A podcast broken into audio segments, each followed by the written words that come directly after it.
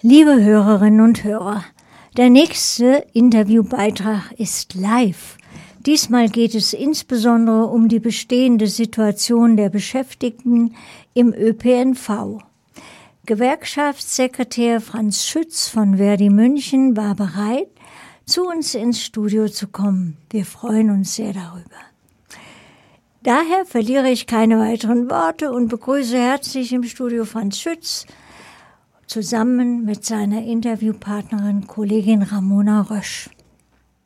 Ja, schön, dass Sie da sind. Ja, danke auch für die Einladung. Ja, wie schätzen Sie die Situation für Bus-, Tram-, Bahnfahrerinnen in München ein? Also wir haben wirklich derzeit eine dramatische Situation, was äh, dem, das Personal betrifft. Also es gab ja in letzter Zeit öfter Personalnot, Personalmangel. Es wurde immer wieder in der äh, Presse berichtet. Das Thema ist bekannt. Wir auch als Gewerkschaft haben ja die letzten Jahre immer darauf hingewiesen, sei es bei Tarifverhandlungen, auch äh, bei Streiks, wenn wir dazu Gelegenheit hatten, dass es in den nächsten Jahren zu absoluten Personalmangel kommt. Und es ist bekannt, auch äh, wissenschaftlich, dass ich glaube, bis 2030 fehlen bundesweit 100.000 Fahrer. Und jetzt ist es so dramatisch, dass die Fahrgäste das eigentlich tagtäglich merken. Am Display oder sie warten äh, viel zu lange äh, für die, an den Bus oder an die Trambahnen und so weiter. Die Fahrzeuge sind überfüllt. Also der Fahrgast merkt es inzwischen auch. Und es ist eine dramatische Personalsituation, die wir derzeit in München und auch in der Umgebung, also nicht nur in der Stadt, sondern auch in der, ich sage mal, MVV-Umgebung äh, haben. Gerade in München soll der Personalmangel bei 20 Prozent liegen. Wie kann man, wie kann man das einschätzen? Also wie, wie ja, gefährlich ist die Situation? Ähm, wie belastet das die Busfahrerin, Tramfahrerin aktuell, dass sie so wenig Personal haben, was sie, ähm, was ihre Schicht abfedern kann im Fall eines Aus Ausfalls? Es ist natürlich für den Einzelnen absolut belastend, weil die Leute müssen ja dann äh, schauen, gibt es überhaupt eine Ablöse für die nächste Schicht? Äh, müssen sie Überstunden machen? Äh, die, der Druck, die, die Arbeitsverdichtung ist massiv. Das merken die Kollegen, die Krankenstände und so weiter. Also von daher merken die Leute das auch äh, richtig direkt äh, im Arbeitsleben durch diese Arbeitsverdichtung, die da entsteht. Und ähm, ja, natürlich müsste längst äh, müsste viel mehr Personal eingestellt werden. Das Problem ist dann auch in diesem Bereich wie in vielen Bereichen, dass äh, Personalnot da ist. Es gibt ja viele andere Bereiche im Dienstleistungsbereichen genauso. Und jetzt kann man ja nicht von heute auf morgen so viel notwendiges Personal einfach einstellen. Also ich weiß, dass auch in München die MVG äh, kräftig nach Personal sucht. Aber gut, ich denke, das wird trotzdem nicht von heute auf morgen gehen. Ja, Bus- und Bahnfahrerinnen wünschen sich mehr Wertschätzung, Schichtdienste, Wochenendarbeit und so weiter. Was sind Ihre konkreten Forderungen? Was würden Sie sich wünschen? Also wir hatten ja vor kurzem erst äh, Tarifverhandlungen und auch einige Streiks im Frühjahr. Ich denke, die Münchner, vor allem äh, Fahrgäste und die Münchner Bürgerinnen äh, wissen das noch und haben das mitbekommen, dass die U-Bahn an mehreren Tagen im März und auch im Mai komplett äh, den ganzen Tag stehen geblieben ist. Und in Zusammenhang zu diesen Tarifverhandlungen hatten wir auch Forderungen, konnten auch einiges umsetzen und für die Beschäftigten auch durchsetzen. Da ging es einerseits natürlich um mehr Lohn in München. Man musste sich ja letztendlich auch als Bus-, Tram- oder U-Bahn-Fahrer ein Leben in München leisten können. Äh, mit, und da haben wir ordentlich, ähnlich wie im öffentlichen Dienst, äh, ordentliche Lohnerhöhungen durchsetzen können. Und nächstes Jahr haben wir bereits eine Zusage zu weiteren Verhandlungen in Bayern.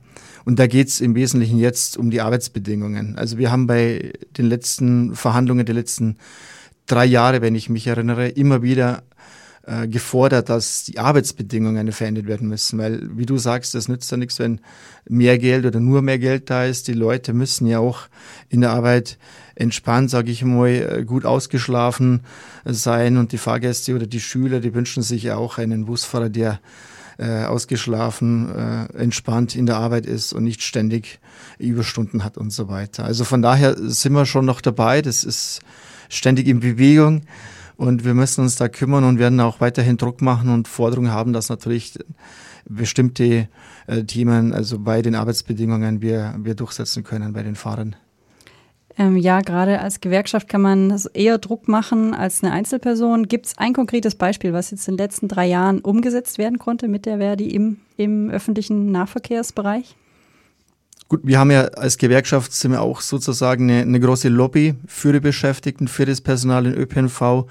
Und wir haben schon auch mit erreicht, äh, kann man auch sagen, was die großen ähm, ÖPNV Rettungspakete betrifft, ja, die ja die Bundesregierung verabschiedet hat. Und da ging es ja um Millionen, auch hier für den Verkehrsbetrieb in München.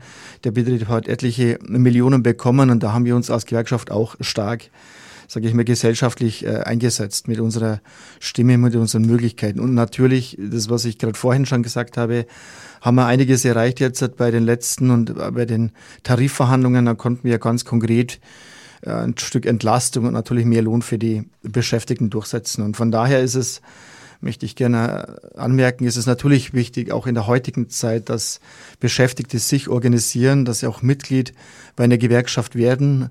Natürlich hier äh, Gewerkschaft Verdi, für die ich spreche, dass wir eine große gemeinsame äh, Gewerkschaft sind und gemeinsam natürlich viel mehr durchsetzen können, wie als einzelne Beschäftigter. Mhm. Und können Sie auch ein Negativbild geben, was passiert, wenn es so weitergeht? Mit dem Personalmangel, äh, entsprechend hohen Belastungen für die einzelnen Busfahrerinnen, Bahnfahrerinnen. Ähm, kann man schon absehen, wo, in welche Richtung sich das entwickelt? Ja gut, wenn man das Szenario, das jetzt gibt, dass Personalmangel herrscht, so weiter denkt, dann werden ständig die, die Linien äh, eher dünner werden. Also der Takt wird nicht äh, zunehmen, dass man als Fahrgast in nächster Zeit eher einen Bus oder eine äh, U-Bahn dran bekommt, sondern der wird dann ausgedünnt. Und ich sage mal, das große Thema, was ja schwebt, ist ja die Verkehrswende. Also ich sage, derzeit, wie es aussieht, wird es so eine Verkehrswende nicht geben können. Das Problem ist dann letztendlich die notwendigen äh, Gelder, die Investitionen in München und darüber hinaus können nicht äh, gemacht werden wenn das Geld fällt und dann wenn die Verkehrswende nicht da ist und das ist ein, natürlich ein schlimmes Szenario, dann kann eine Verkehrswende und im Hinblick auf Klimaschutz, dann kann Klimaschutz auch nicht äh, passieren. Genau, dafür steht der Bund Naturschutz für Umweltschutz und für Klimaschutz, natürlich für die äh, gerechte Verkehrswende auch. Und äh, daher wünschen wir uns natürlich auch, dass sehr viel ähm, Verkehr eben auf die Schiene und auf den, auf den Busverkehr umgelenkt wird.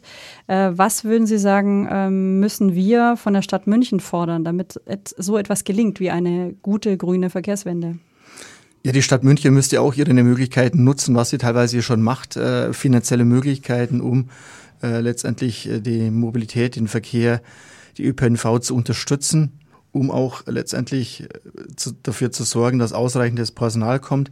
Aber die Stadt München allein und auch der Verkehrsbetrieb die MVG wird es nicht schaffen. Das muss man ganz klar sagen. Also das reicht nicht aus, wenn die Stadt München als eine der reicheren Kommunen äh, finanziell dazu beiträgt. Das heißt, da müsste das Land der Freistaat und vor allem äh, die Bundesrepublik müsste ausreichende Finanzen zur Verfügung stellen, dass das überhaupt funktioniert. Gut, wir sprechen jetzt über Finanzen. Das ist ein Begriff, den oder Investitionen auch, den hat man häufiger mit Technik, Anschaffung und Brückenbau in Verbindung oder sieht den damit in Verbindung. Wir sprechen ja heute, weil es uns um, um das Personal geht. Äh, wie kann man denn äh, praktisch sinnvoll erklären und verdeutlichen, dass es eben hier nicht nur um Investitionen im Maschinenbau, Anlagenbau geht, sondern vor allem darum, hier ähm, die Wertschätzung bei den Personen ankommen zu lassen. Ja, das ist wichtig, dass wir überhaupt zu diesem Thema sprechen. Es geht um Investitionen ins Personal.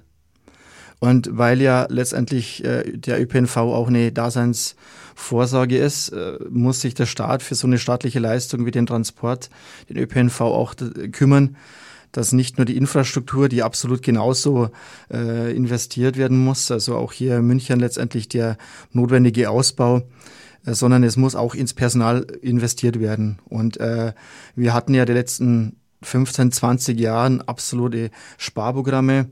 Äh, das ist das Problem im europäischen Wettbewerb bei den Ausschreibungen, wenn die Unternehmen äh, gegeneinander antreten müssen und die billigsten Busunternehmen den Linienverkehr gewinnen. Ja. Und das kann es nicht sein, dass letztendlich immer der billigste äh, die Linienverkehr bekommt, weil letztendlich wirkt sich das dann immer aufs Personal aus. Entweder das Personal kann nicht ausreichend bezahlt werden, die Arbeitsbedingungen sind nicht so attraktiv, dass überhaupt Leute Interesse haben, den, den Job in einem Verkehrsbetrieb zu machen oder die, das Personal, äh, die Leute kommen gar nicht ähm, zum Arbeiten. Also von daher muss es Investitionen ins Personal geben.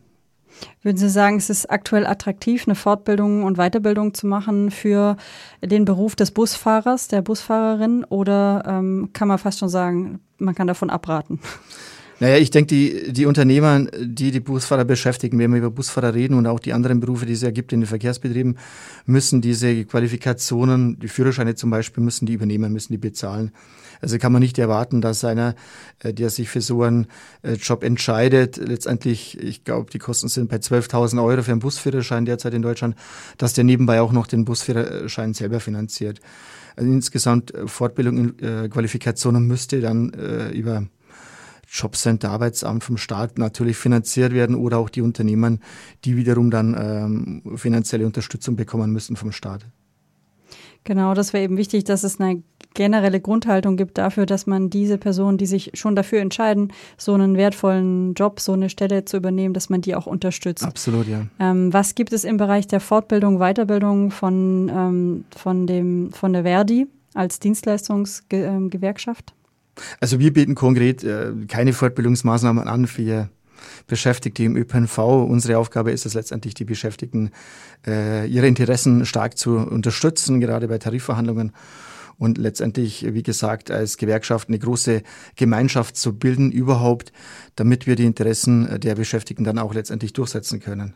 Gibt es für Sie Einzelfälle, wo Sie sagen, ja, da muss ich dran denken, das hat meinen mein Alltag verändert, also irgendwie dramatische Geschichten, wo jemand, weiß ich nicht, seinen Beruf aufgibt äh, in letzter Zeit oder irgendwas, wo Sie dran denken, wo Sie sagen, das hat mir die Augen nochmal geöffnet, äh, wir müssen da noch mehr tun?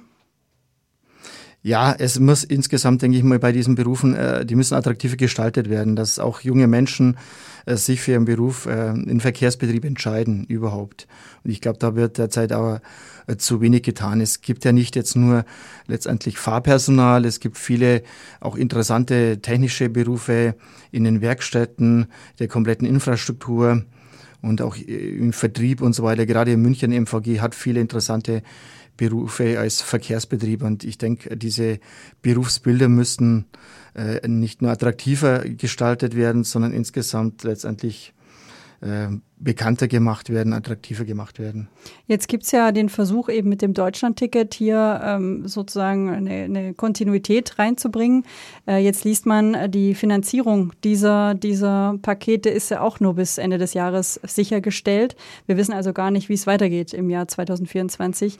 Ähm, wie berechenbar ist die Situation für Sie, wenn Sie sagen, ja, aktuell überschlagen sich Dinge, ähm, auch die Digitalisierung hilft eher oder nützt sie eher weniger und äh, wir wissen eigentlich nicht, was kommt. Ja, das ist ein Risiko, das ist ein wichtig, äh, ein schwieriger, äh, schwieriger Bereich. Das Deutschland-Ticket ist, wie Sie sagen, nur bis Ende des Jahres erstmal finanziell gesichert. Darüber hinaus ähm, kann der Betrieb äh, nicht finanziell planen und das wirkt sich natürlich immer wieder dann letztendlich auf das Personal aus. Ja. Ja, dann ähm, würde ich sagen, Vielen Dank für das Interview an der Stelle. Es hat mich sehr gefreut, dass Sie sich extra die Zeit genommen haben und unsere Fragen so ähm, ja, geduldig beantwortet haben. Ja, gerne. Dankeschön. Vielen Dank.